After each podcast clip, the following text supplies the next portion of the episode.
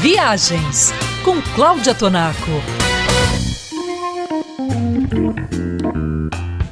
Viagens de trem para nós brasileiros são sempre uma experiência inesquecível. Como não temos esse meio de transporte, tudo é uma descoberta. Cada tipo de cabine é uma novidade, a rotina a bordo é divertida e o serviço, na maioria das vezes, é uma agradável surpresa. E enquanto esperamos pelo dia em que iremos viajar de trem pelo Brasil, eu compartilho com você, viajante da Band News, algumas das viagens mais marcantes que fiz a bordo de um trem. Eu começo pelo continente norte-americano.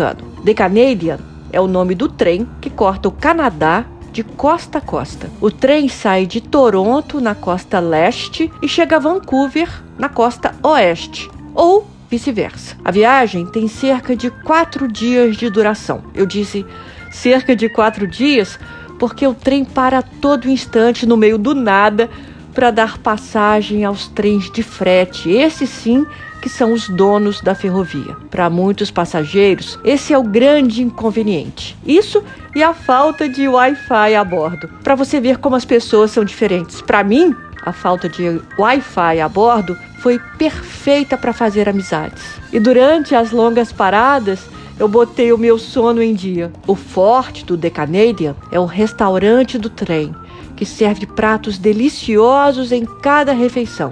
E o vagão panorâmico, com vidro até o teto, perfeito para observar a passagem das montanhas rochosas. Essa foi uma viagem de trem inesquecível que fiz cortando o Canadá de costa a costa. E para viajar pelo mundo, embarque no site travel3.com.br.